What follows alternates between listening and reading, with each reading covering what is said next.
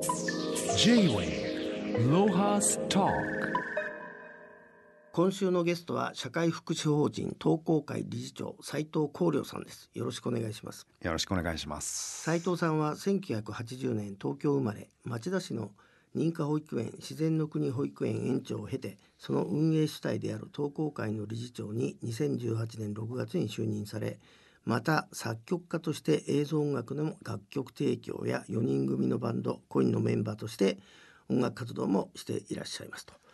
えーまずあの斉藤さん、えー、東工会は保育事業のほかに町田市忠雄を中心とする地域文化事業を行っているそうですけども、はい。えー、とまずはですねこの斉藤さんご自身がその、えー理事長に就任されるまでの経緯を教えていただけますか？はい。えー実家が禅宗の寺院になっていまして、うんそこの寺院が始めた法人が社会福祉法人東工会なんですね。はあはあえーそこで建てた自然の国保育園というところで事務副園長そして園長になりました。なるほどそしたらあれですかあの坊さんであるあなたのお父さんが、はい。えー寺の敷地で保育園始めたと、そうですね。まあよくあるパターンだなそうですね。あのいろいろな事例がありますいね。ろいろな事例がある、まあ塾やる人もいるしねあ、そうですね。だからいろんなことがあると思うんですけど、はい。斉藤さんあのその町田の自然の国保育園は、えー今年で何年目になるんですか？自然の国保育園が40周年になりまおす。ーすごい立派なもんですねだいなんとか、大体どのくらいの規模なんですか？園児たちが何名ぐらいいてえー子どもたちが162名あでかいね。かなり大きい方ですね。そうだよね。はい。でちょっと変わっているのが、えーその立っている場所なんですよ。谷に立っているので、まあ、それを私たちその谷戸と呼んでるんですけども、はい。その谷戸の、えー斜面に立っているうん。園舎なので、はい。入ると1階。はい。で、えー徐々に下っていくすがら保育室があってうん。最終的には園庭にたどり着くといううん。そのうん地形的に面白い場所に立っているのが特徴ですね。まあそそうなると山の中だから自然の国ってわかるんですけど、はい。なんかあれですか？その教え方とかメソッドとか、なんかがやっぱり違うんですかね、うん。あのピアノとか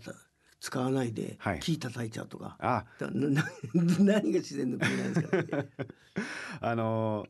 まあ自然豊かな環境であるというのは確かなんですけども、あのそれよりも子どもたちもあのそ大人たちもそこの場所に来るとこう自然体になれるというのが一つ、まあ、メソッドというか理念の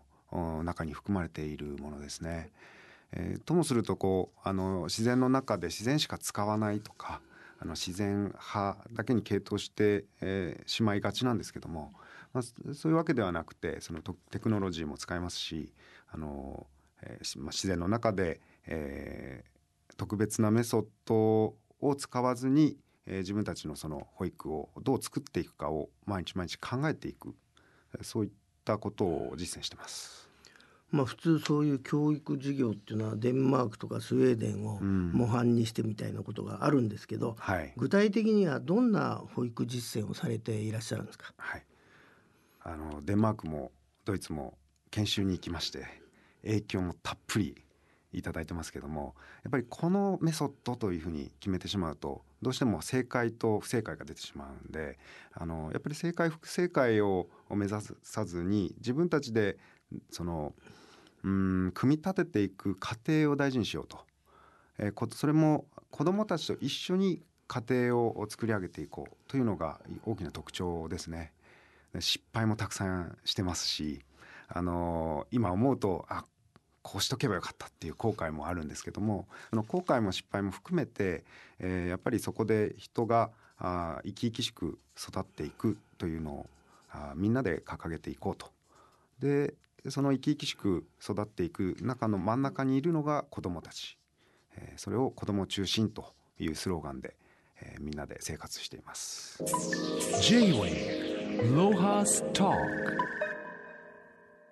昨日は自然の国保育園の理念などをお聞きしましたけど、まあ、あの考え方は、えー、分かりました。だけど具体的にはどんな感じでやってんですかね最初。授業が違うんですかね。どそうですね。ね。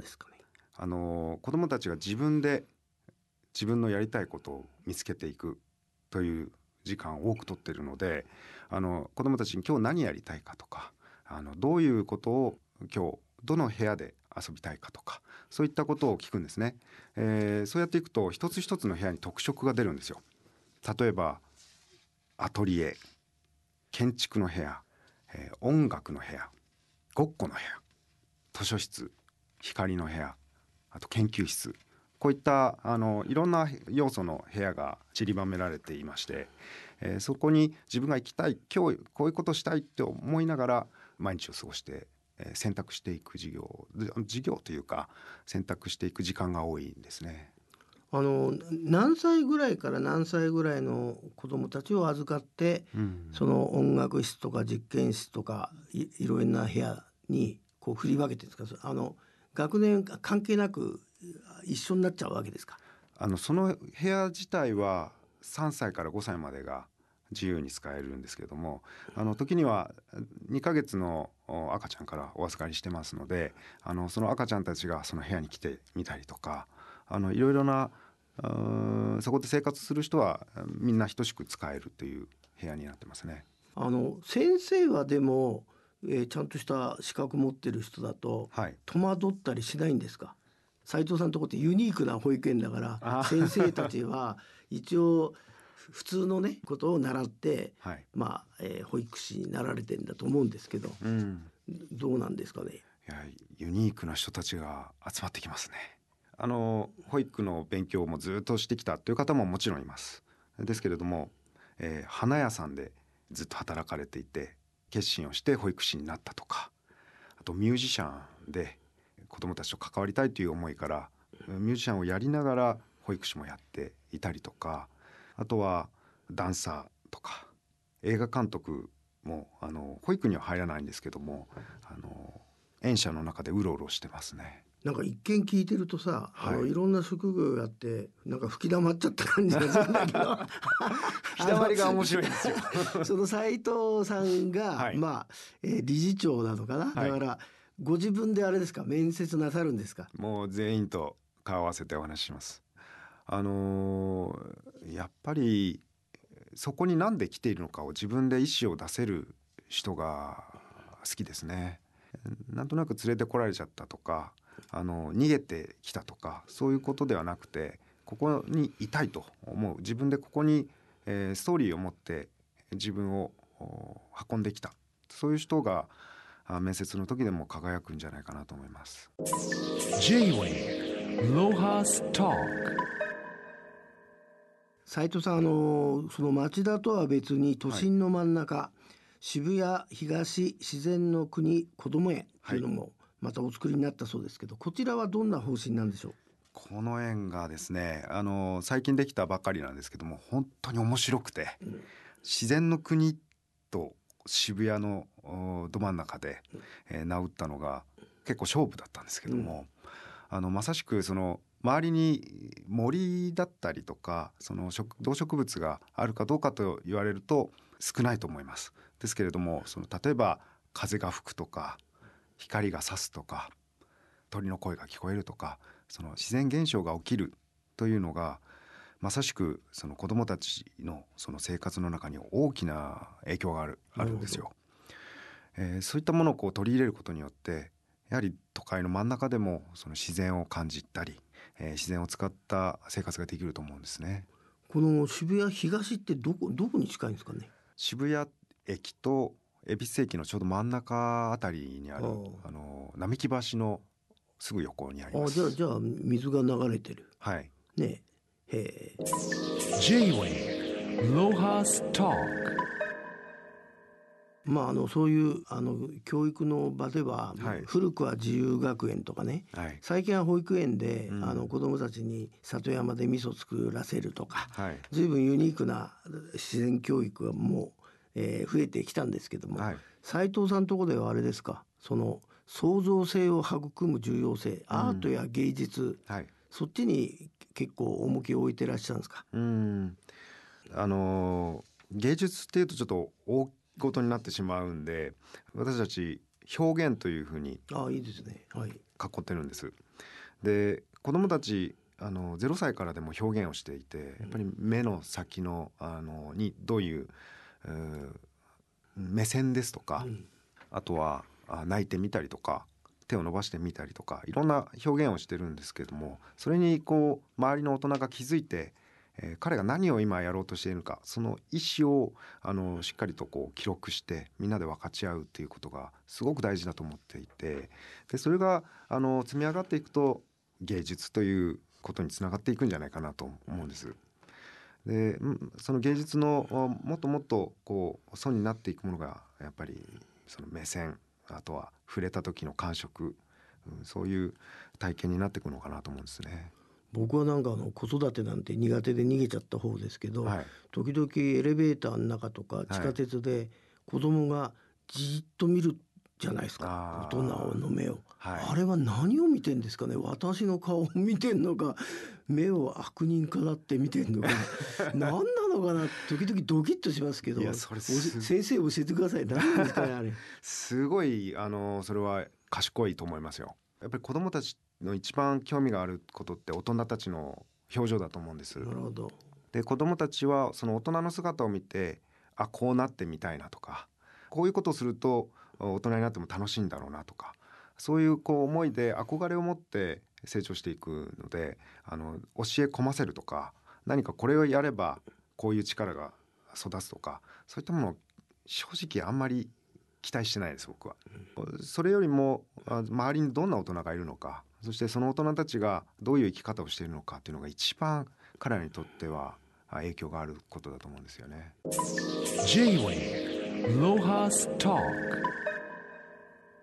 まあ、あと食育教育もされてらっしゃってレシピ本も出版されているということですけど、はいどういうあレシピなんですか？うんあの食育というとこう食材にこだわるとかそういうことがあのパッと思い浮かぶんですけどもあの食材にこだわることはあのすごく重要だと思います。ですけれどもその保育園の中で食にこだわるというのは生活の中にその食にまつわるいろいろな出来事が関係していくというのが大切だと思うんです。例えば暮らしという言葉にしても暮らしはもともと日が出てから暮れるまでというのが暮らしという言葉の元だと思うんですけどもその暮らしの中では食というのがすごく重要じゃないですか、え朝起きてお腹が空く何か活動するとまたお腹が空くそして寝る前にお腹が空く。あそのお腹が空いた時にあの匂いとか感触とかそういったものが付随して活動の中に入ってくる。遊びの中でちょっとこう収穫をしてえーそれが昼ご飯に出るとかそういう一連の流れをおまとめて食育というふうに名付けています。あれですかその園長さんがその子供たちをインタビューするはい。時間とかそんな時もあるんですか、ありますあります。はうん。基本的にはフラフラしてますから、あ、うん。あの園長。そのフラフラしている時に子どもたちから話しかけてくるんですよね。あちょっと嫌なことがあったそういうことを言われるんで「あどうした?」って言うと「うんさっき押された」とかうん言われるのでうんそうか押されたか。じゃあちょっと話し合ってみるかって言って、その押された友達と、でもそこであの善悪をあこちらから言うのはおこがましいと思うんであの善悪ではなくて、まあ、そこにあファシリテーターとして入って何が思いとしてつっかえているのかというのをそれぞれから聞き出してなるほど、そこであの言葉によって表現して解決するうん、っていう体験を大切にしてますね。あれですね立派な教育者ですねあなたは。本当ですか？J-Way そんな教育者でもある斉藤さんは実はその理事の仕事をしながらコインというバンドで音楽活動もしていると、なんかささっき写真見たらチェロですか？楽器はチェロです。はい。ねチェロっていうのは子供の時から教わらないとできないと思うんですけどやっぱり最初はクラシックだったんですか？クラシックも大好きなんですけども、あのももう少しアバンギャルドな音楽が好きで、なるほど、えー坂本龍一さんも、うん。おもう小さい頃から大好きでしたし、うん。あのそういった方々の楽器とか音へのその向き合い方を見ていると、その昔から、えー習っていた方しか出せない音ももちろんあるんですけれどもその楽器に対して向き合っていくというのは年齢関係ないんだろうなと思ったんです。ですからまあ267ぐらいから少しずつ始めて、うん。でバンドを始める時に本格的にチェロを、まあ、習ったというか現場で、えー身につけていきました。なるほど。そのコインっていうバンドは何人編成でどんな音楽なんでしょう？4人編成で子供のためにというか、まあ、子供と大人があ違う気持ちでいいいいからその場に一緒にいられるっていう空間を作りたくて始めたバンドですね。そうすると音楽普段の音楽活動っていうのはどういう場所、その保育園でやってるんですか？うん。保育園もたまにありますあとはいろいろなフェスとか、まあ、場によってこうカフェとか劇場とかいろいろな、あのところでも対応できるバンドにしてますね。あれですか、えー、と定期的にはい。あの、えー、斉藤さんたちの活動をはい。見るとしたら、ホームページかなんか見ればあのコインで出てくるんですかね？はい。コイン .jp で出てきますね。J-Wave Lohas Talk まああの今週いろいろと、えー保育事業のことを伺ってきましたけど、まあ、今月下旬に「すべて子ども中心」という本が角川出版から発売されるそうですけどはい。この本は初めて？初めてです。頑張りました。あ内容はどういう本なんですか？内容はあの最初保育のハウトゥー本でどうかというふうに、あの話を持ってきていただいたんですけども、あのちょっとハウトゥーにしてしまうとそこでもうその子育ての答えが出ちゃうんじゃないかっていう心配があってで僕自身もその子育てに正解を持っていないですしあの正解出すと不正解が出てきちゃうんで、まあ、そういう本にならないように、えー努めながらその保育園というか子どもと大人がより集まってくる場所というのはどういう場所だとみんなが生き生き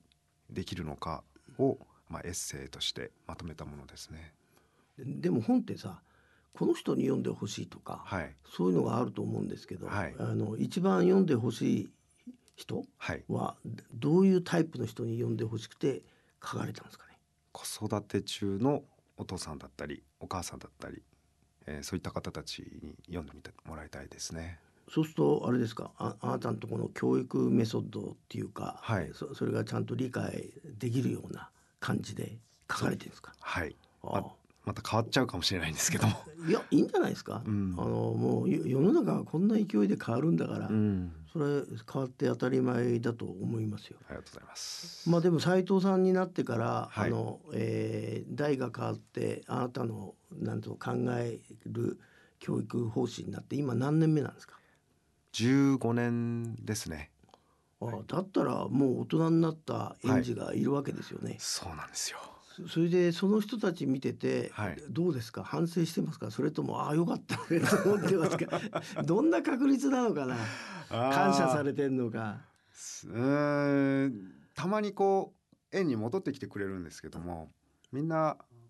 楽しくやってます。あそう。それ見るとほっとしますね。うん、まあ逆に学校で働いてくれる子も出てくるかもしれないし。そうですね。ね。はい。まああの町田市のそんな山深いところで、えー、素敵な話を、えー、コツコツとやってらっしゃるさ斉藤さん。まあでも本当は音楽やりたいみたいなんで。あの、えー、好きなことやった方がいいと思います。ありがとうございます。今日はどうもありがとうございました。ありがとうございました。J-Wave Lohas Talk